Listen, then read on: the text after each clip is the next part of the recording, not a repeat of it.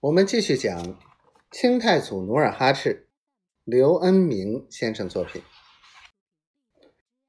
傍晚，火烧云堆在西天，张御史吃过晚饭，半斜在躺椅上，手摇团扇纳凉。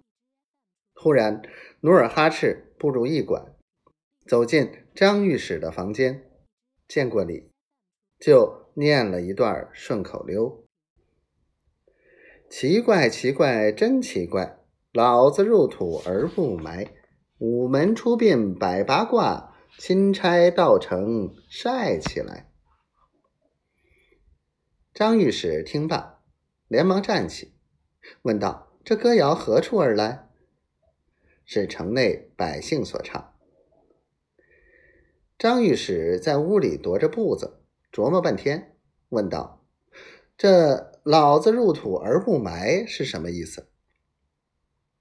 努尔哈赤解释道：“我曾跟着送葬的人群仔细查看过动静，一路上两位少帅都没有流过一滴泪。总兵的二儿子出南门送灵柩不远，没有参加安葬就回府了。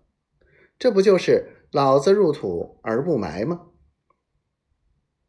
那么这晒起来怎么讲呢？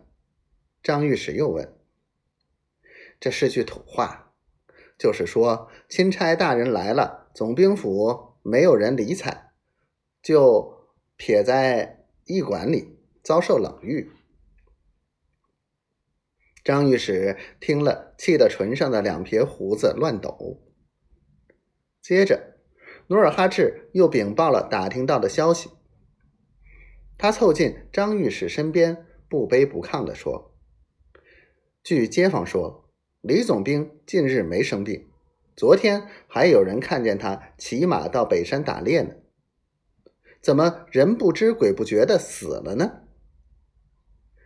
张御史听了，感到十分奇怪，就又追问道：“你看这里是否有诈？”我看。努尔哈赤向窗外望了望，压低声音说：“据我亲眼所见，从东西南北四个城门送出的棺椁分量都不重，只有从东南门出去的显得有点分量。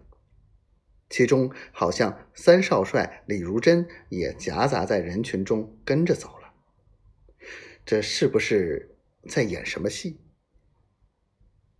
张御史十分佩服努尔哈赤的精细观察，就面露喜色地说：“你快骑上一匹快马，追上去，弄个水落石出。”